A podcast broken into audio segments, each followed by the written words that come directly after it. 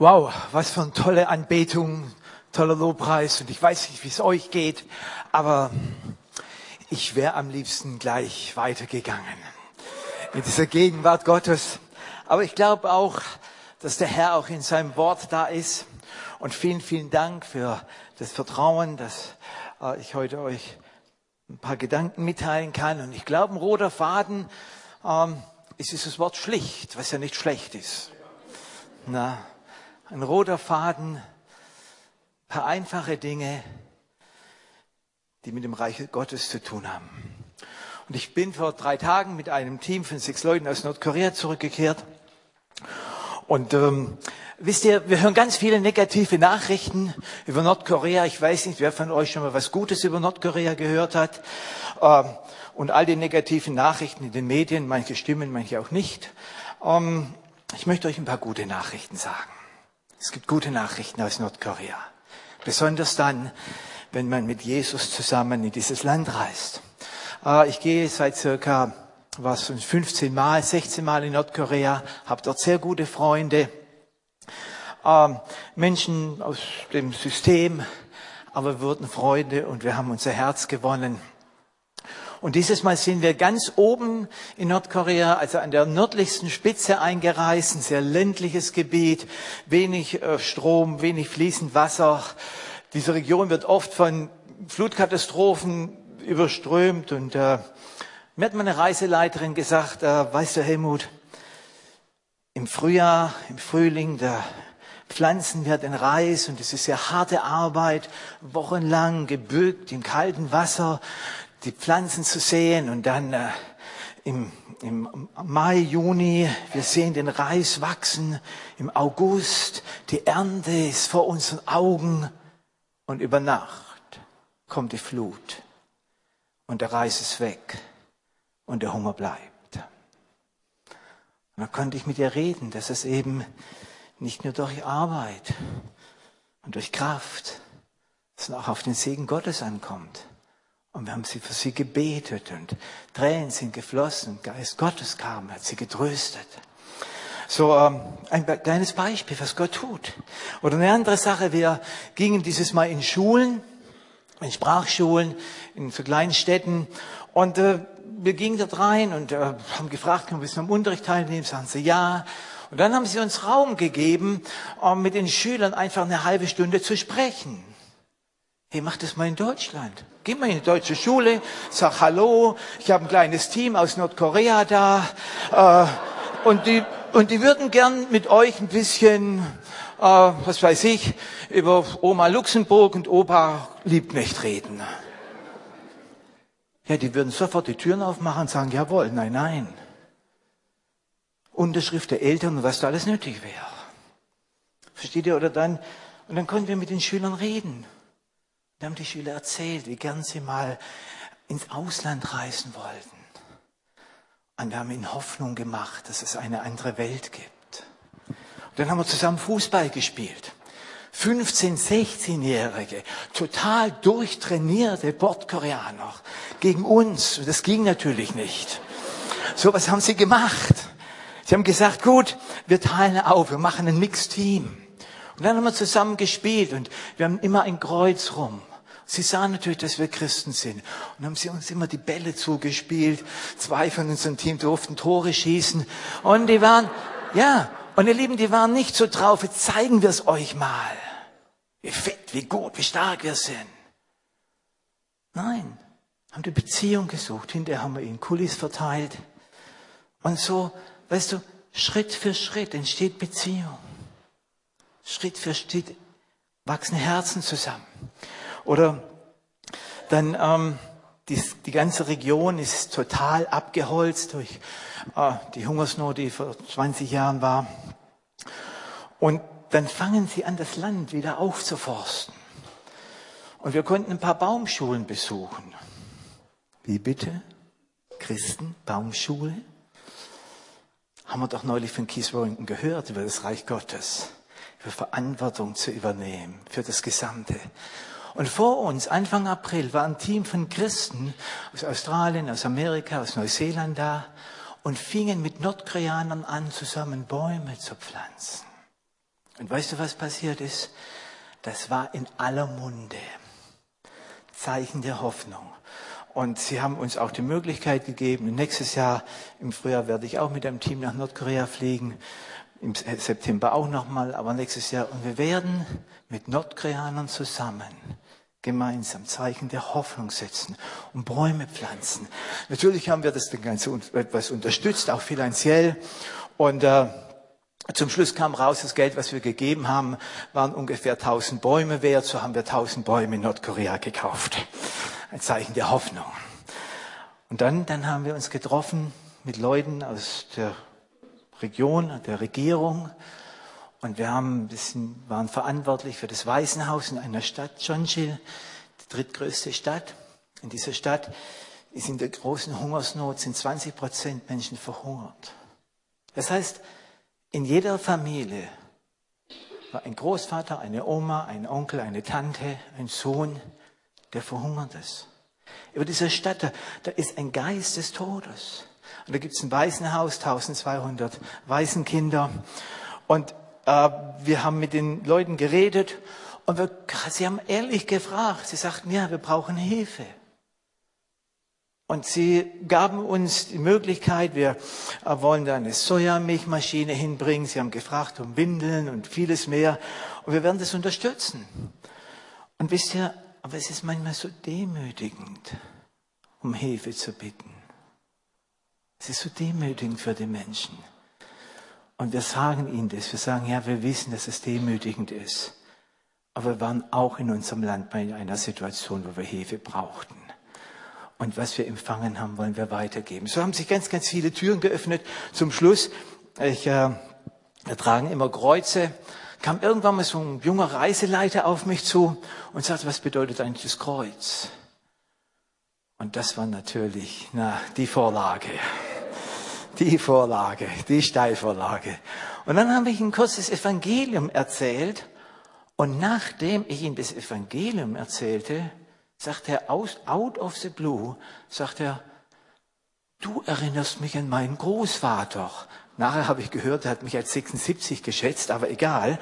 Du erinnerst mich, ja, die, ist ja nicht schlimm. Na, bisschen weißer, ein bisschen reifer, wie ich wirklich bin. Aber okay. Und du erinnerst mich an meinen Großvater. Er weiß, wer sein Großvater war. Vielleicht gehört er noch zur Generation der großen Erweckung, die damals in Nordkorea war. Und er ging nicht von meiner Seite. Und irgendwann mal sagte er mir, du, äh, ich bin abhängig von Nikotin und Alkohol. Wie komme ich da raus? Ich weiß es. Und auch da wieder konnte ich ihm kurz mein Zeugnis sagen, mit ihm beten. Und versteht ihr, so, ich muss euch ehrlich sagen, äh, ich, ich kann schon immer erwarten, bis September äh, wieder nach Nordkorea zu reisen. Und Vielleicht möchte der eine von, andere von euch mit. Ich würde euch am liebsten alle mitnehmen, klar. Ähm, du solltest vielleicht ungefähr ein Typ sein, der bei Wer wird Millionär die Risikovariante wählt. Aber ansonsten ähm, herzlich willkommen. Ehrlich. So, so, ihr seid herzlich willkommen, mal mitzugehen. Und vielen Dank für die gebetet haben. Ihr habt euren Job gut gemacht. Danke für eure Gebete. Ich würde gern euch ein paar Gedanken mitteilen über die Geschichte vom verlorenen Sohn. Aber wir kennen alle die Geschichte. Und diese Geschichte, die fängt ja eigentlich an mit einem Skandal. Im Grunde genommen geht der Sohn zu dem Vater und sagt, am liebsten wäre mir's, wenn du schon lang tot wärst. Gib mir das Erbe. Am liebsten wäre mir's, wenn du gar nicht mehr existieren würdest. Und das ist ein Skandal. Und das ging durchs Dorf und es erbrachte durch das ganze Dorf ein, ein Skandal. Der Sohn des großen Hofs sagt, der Vater soll sterben, damit ich die Kohle bekomme. Bringt Schande über die Familie. Demütigt den Vater. Und äh, eigentlich sagt er, Gott ist tot. Und wisst ihr, war das nicht ein Skandal, als Nietzsche damals sagte, Gott ist tot? War es nicht ein Skandal, dass über ganze Länder der ehemaligen Sowjetunion sie ausgerufen haben, ohne Gott und mit Sonnenschein bringen wir die Ernte heim. War, das nicht damals in diesem kleinen Dorf, wo ich gewohnt habe, wo ich 13 Jahre alt war und plötzlich das Dorf erfuhr, der Sohn, des, der Enkel des Pfingstpredigers nimmt Drogen und sagt, wenn es einen Gott gibt, müssen wir ihn vernichten. Die Skandale. Und was macht der Vater? Der gibt ihm Geld. Und weil, weil wir Menschen eben mal, ja, wir Menschen sind geschaffen zur Freiheit und für die Freiheit. Und er lässt ihn einfach seine Straße ziehen, die, die er wählt. Und der Sohn, er rebellierte, der äh, ging seine eigenen Wege, tritt einen Skandal im Dorf los, bringt Schande über die Familie. Und das sind ja alles Verhaltensweisen, die eigentlich nicht das Ziel der Erziehung des Vaters waren.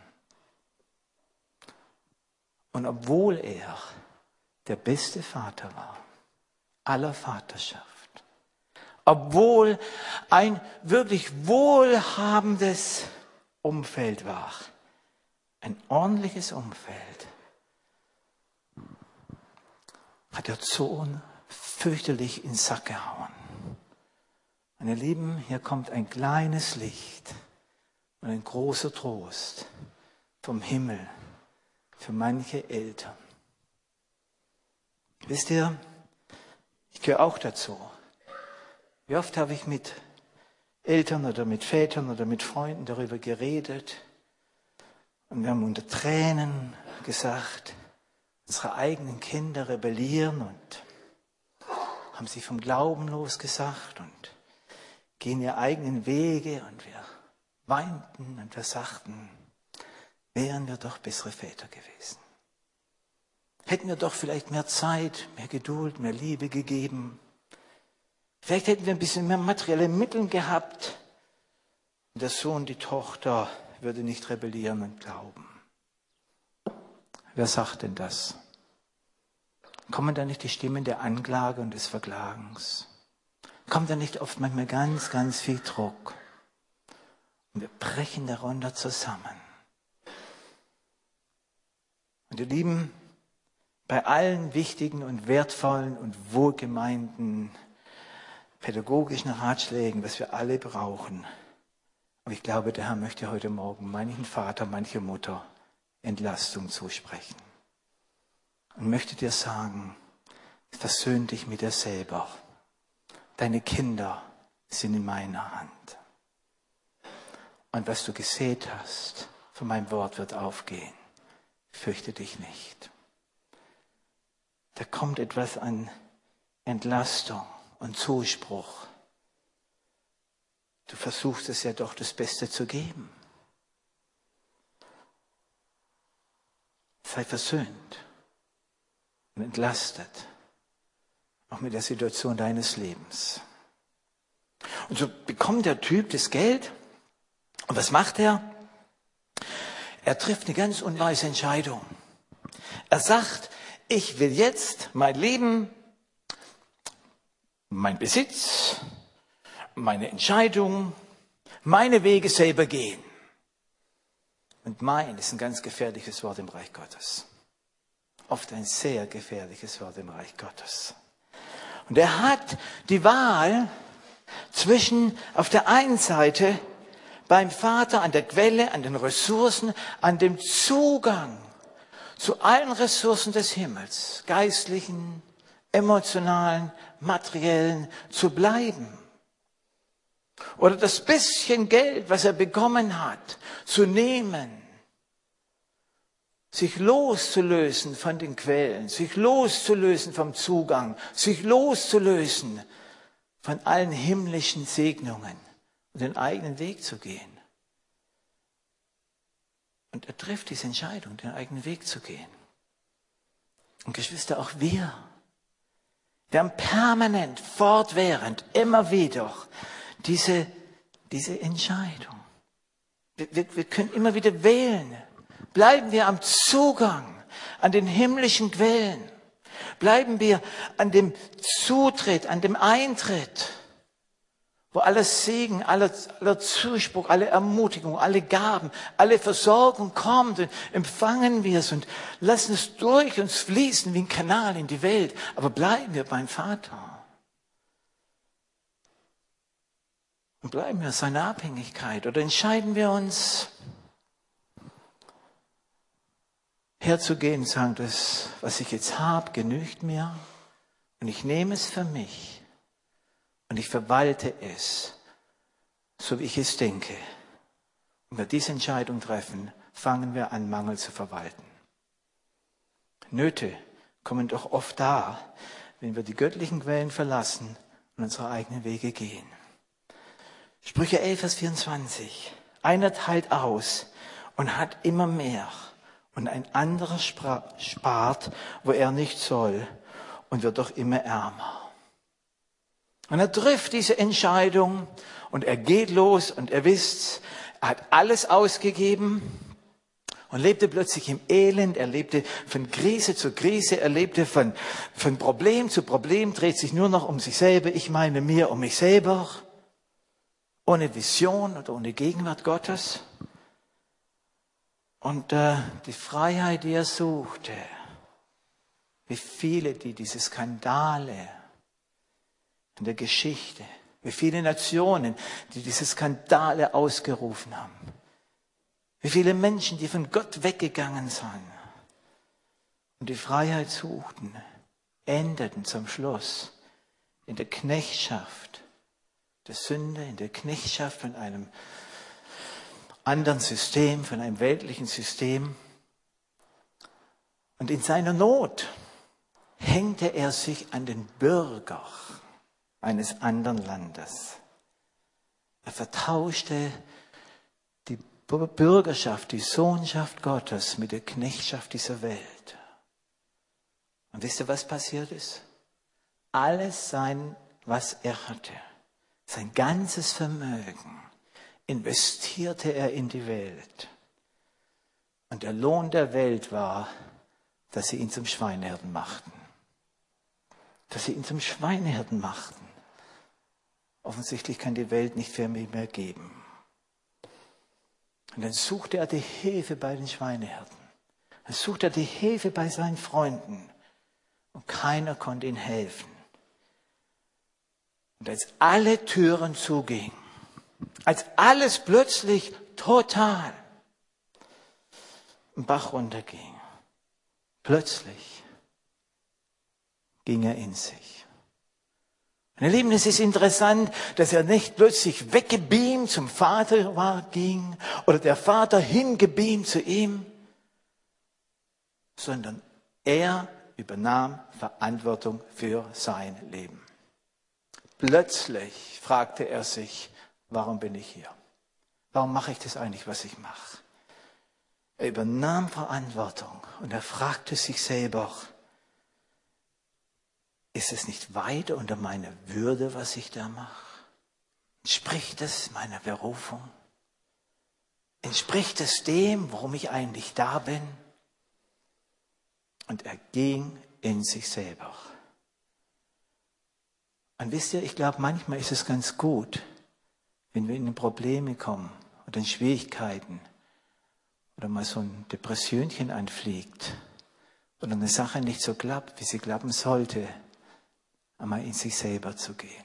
Nicht gleich zu jemand hinrennen, nicht einen schnellen Rat, sondern mal wirklich in sich selber zu gehen. Und zu fragen, Gott, ich will ehrlich vor dir sein. Und dich fragen, was sagst du mir? Was ist dein, dein Weg? Und ehrlich vor Gott zu werden. Und er wurde ehrlich. Und es gibt die Momente in unserem Leben, wo wir vor Gott ehrlich sein müssen. Und er traf eine Entscheidung. Und es gibt diese Momente in unserem Leben, wo niemand anders kein Prediger, kein Gebet, keine Predigt, sondern wir allein selbst uns einen Anstoß geben müssen für die nächsten Schritte. Und Gott nimmt uns ernst. Wo aus uns selber die Initiative kommt. Jawohl, ich will. Und in diese, als er diese Verantwortung übernahm, merkte der Junge, ich habe es vergeigt. Ich habe die Ziele nicht erreicht. Mein Leben verlief eigentlich zu meinen Ungunsten. Und Geschwister, hier müssen wir als Christen oft, sollten wir sehr sensibel sein. Wir wissen um geistliche Zusammenhänge. Wir wissen Saat und Ernte. Wir wissen, die Sünde soll ist der Tod. Wir wissen, was der Mensch sät, wird er ernten. Und wir wissen, dass der Lebensstil diese Welt ins Chaos führt. Und das ist dann vielleicht eine alleinerziehende Mutter mit drei Kindern. Und die sagt, ich schaffe es nicht mehr. Oder mein Freund Marcel, der sich hier taufen ließ, der irgendwann mal zu mir kam und sagte, Helmut, es kracht alles über mich zusammen. Ich kann nicht mehr. Oder kommt der Geschäftsmann und der sagt dir, ich habe meine finanziellen Ziele nicht erreicht. Ich bin kurz vom Bankrott. Oder mein junger koreanischer Reiseleiter und der sagt, ich bin süchtig. Und ich glaube sehr oft, wenigstens in unserem Herzen, aber oft auch in unseren Worten, reagieren wir mit einem Siehste, ich habe es dir doch gesagt. Wir fangen an, ihre Ungunsten und ihre Defizite zu nehmen und zu sagen, ja, ja, ja, meine Werte, mein Glauben, mein Gott hat doch gesiegt. Du bist der Verlierer, ich bin der Gewinner. Ich wusste es besser. Und die Nachteile des Lebens der anderen werden zu unseren Vorteilen. Und wir fangen an und sagen, ja, ja, ja, aus deinen Ungunsten erkenne ich, dass mein Gott mein Leben zugunsten macht. Aber ich glaube zutiefst, dass es nicht Jesus ist.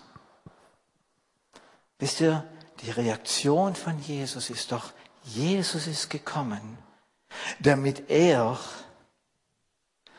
den Schaden, die Sünde, die Ungunsten, die Sucht, die Fehler auf sich nimmt, in den Tod, damit wir das Leben haben, damit wir die Gunst, die Glück und die Fülle haben. Und das ist doch das Evangelium. Sind wir denn bereit, solchen Leuten, die vielleicht an ihre Grenzen angekommen sind, zu sagen, gut, darf ich dich ein Stück begleiten auf dem Weg zum Vaterhaus? Darf ich dich ein Stück begleiten auf den Weg zurück? Und der Typ, der macht es sich auf, zurück zum Vater. Und ihr Lieben, wir wissen es nicht, ob es drei Monate, sechs Monate, ein Jahr dauerte. Wir wissen es nicht. manchmal braucht es Zeit und Geduld. Und wir haben hier in der Gemeinde ein, ein wunderbares, fantastisches, geduldiges, langes, Programmen zum Beispiel mit der Kinderarbeit. Das ist ja genial. Da wird irgendwie, kommt irgendwie, kommt ein Baby und schon im Mutterbauch wird es gebetet und drüber prophezeit und dann wird es geboren, dann kriegt es hier den Segen und das Zertifikat und dann kommt es in die Stillgruppe und dann kommt es in das, was weiß ich, in das, in das, in das Wölkchen, ähm, in das Schäfchen, in das Bärchen und irgendwann mal zum jungen Löwen und dann kommt der christliche Kindergarten und, und die christliche Schule und die Jungschau und Jugend und wir machen Räume, kindgerecht, stellen Mitarbeiter ein, machen Programme, Projekte und Freizeiten mit einem Ziel, dass er sich irgendwann mal so vielleicht im Lauf der ersten 14, 15 Jahre, 15 Jahre bekehrt, nicht nur mit einem, sondern bestimmt auch mit dem, bekehrt, Christ wird, sich taufen lässt und Mitglied der Gemeinde. Und das ist genial. Ich profitiere von so einem Programm. Meine Frau ging durch so ein Programm. Baptistin dritter Generation. Genial. Und ich finde es toll. Aber manchmal habe ich einen Traum. Manchmal habe ich einen Traum. Stell dir vor, ein paar Leute schließen sich zusammen und sagen, wir wollen Leute suchen und vielleicht die, die dieses ganze Programm nicht hinter sich haben von der Welt, die das alles nicht kennen, schlechtere Startposition hatten. Wir wollen nicht nur dreimal mit ihnen reden, uns auf eine Kiste stellen, sie anpredigen und dann dreimal mit ihnen reden und sagen, bekehr dich und wenn du dich nicht bekehrst, bist du nicht offen, turn or burn. Sondern wir wollen sie begleiten. Vielleicht ein halbes Jahr, vielleicht ein Jahr. Mit ihnen einen Prozess gehen. Vielleicht einen Raum für sie schaffen, nicht so ganz sakral. Vielleicht eine Freizeit mit ihnen machen. Stellt euch vor, hier die Ladies von, von der Kurfürstenstraße machen mit ihnen eine Freizeit, vielleicht bei den Marienschwestern. Und sie einfach, und sie einfach begleiten. Und nicht nach zwei Monaten erwarten, dass sie das denken und glauben, was wir glauben, was 15 Jahre in unser Leben investiert wurde. Manchmal träume ich davon. Und vielleicht gibt es ein paar, die mitträumen. Leute zu begleiten, bis sie ankommen im Vaterhaus. Und auf dem Weg, als der Typ dann so auf dem Weg ist ins Vaterhaus, macht er sich so seine Gedanken. Und dann sagt er sich, wenn ich jetzt zu meinem Vater gehe und arbeite, dann kriege ich vielleicht für das, was ich bei ihm arbeite, Essen.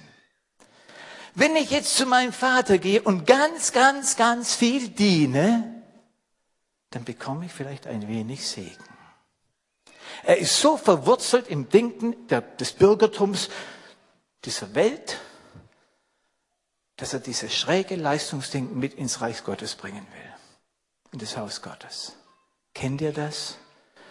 Du bist mal, hast irgendwann mal vergeigt, bist in Sünde gefallen oder ein bisschen weg von Gott und du fängst an und denkst, jetzt muss ich auch was leisten. Jetzt muss ich auch besonders gut sein. Jetzt muss ich aber ganz besonders den Herrn dienen. Und wir bringen das System dieser Welt in das Vaterhaus Gottes und setzen andere noch unter Druck. Und der Vater ist völlig anders. Der Vater, der wartet, sein Herz, er ist immer noch verliebt in den Typ und er wartet und er weiß, die Saat wird aufgehen. Er weiß, es ist nicht umsonst, was ich damals im Dorf bei der Erziehung meinen Sohn gegeben habe. Er weiß, er wird zurückkehren. Die Kinder werden zurückkehren. Er weiß es und erwartet. Und dann, dann, dann, ihr wisst, äh, dann sieht er ihn kommen. Und das ist hochinteressant. Ehrenlos, voller Emotion, umarmt ihn, küsst ihn. Und warum ist dieses Umarmen so wichtig? Diese Geschichte hat Jesus vor jüdischen Leuten erzählt. Und jeder gläubige Jude, jeder Jude, der kannte das Gesetz. Und er wusste, in 5. Mose 21, Vers 18 steht, wenn dein Sohn ungehorsam ist und er zu einem Trunkenbold und zu einem Schlemmer wird, dann bring ihn zu den Ältesten des Dorfes und sie sollen ihn nehmen, auf den Berg bringen und steinigen. Und der Vater wusste, es stehen schon die Ersten da mit den Steinen. Und ich will ihn schützen. Der Vater wusste, ich will ihn schützen vor dem zweiten Sohn, der in seiner Religiosität erstarrte und der mit Fäuste auf ihn einschlagen wird. Das Gesetz kam durch Mose. Aber die Gnade und die Wahrheit kam durch Jesus. Und Jesus wird offenbar und er schützt ihn. Und er sagt ganz, ganz schnell, bring ganz schnell den Mantel. Der Mantel. Der Mantel der Gerechtigkeit. Diese Gerechtigkeit Gottes, wo keine Waffe, die gegen dich gerichtet ist, es gelingen wird. wo jede Zunge, die gegen dich erhebt, sollst du schuldig sprechen. Das ist das Erbe der Knechte des Herrn, wo dieser Schutz, diese Bewahrung, dieses Zuspruch Gottes, dieses Ja über dein Leben, er nochmal wirklich ausspricht und du eingehüllt wirst. Er gibt ihm diesen Siegelring. Und dieser Siegelring, was macht er denn? Dieser Siegelring. Wir sind verheiratet. Und das ist Zeichen des Bundes. Wir gehen zusammen durch dick und dünn. Ab jetzt gehe ich mit dir durch dick und dünn, sagt der Herr. Und dieser Siegelring, ich weiß nicht, ob ihr das wisst, der damaligen Zeit im Römischen Reich, da gab es ein bestimmtes Geschäftsmodell. Wenn ein, einer einer reichen Familie einen Siegelring hatte, dann ging er irgendwo hin und kaufte sich fünf Schafe und drei Kamele. Und er drückte diesen Siegelring in ein Stück Wachs. Und mit diesem Stück Wachs ging der Verkäufer zum Vater oder zum Chef des Clans und holte sich des Geldes. Mit diesem Siegelring hast du Zugang zu allen Ressourcen des Himmels. Es ist alles bezahlt. Und dieser Siegelring, der dir Autorität verleiht, weil du zum größten Autorität des Himmels und der Erde gehörst. Und das war das eigentliche Erbe, was der Vater gab. Und die Schuhe in die Berufung zu gehen. Das eigentliche Erbe zu empfangen, die Gerechtigkeit Gottes, der Bund mit ihm, Zugang zu allen Ressourcen und in seine Berufung zu gehen. Das möchte der Herr immer wieder neu austeilen. Jesus, ich möchte dir danken, dass du das tust, dass du jeden Einzelnen das heute Morgen wieder neu anbietest, als unser Erbe, den Mantel, den Ring und die Schuhe. Und ich danke dir, Herr, dass wir das von dir empfangen dürfen und in unserer Berufung und Bestimmung gehen können. In Jesu Namen. Amen.